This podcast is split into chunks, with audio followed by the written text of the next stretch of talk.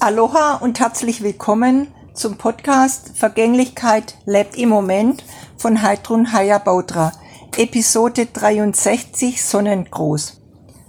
Ja, so kam mir der Impuls, heute in Sonnengruß in die Welt auszusenden.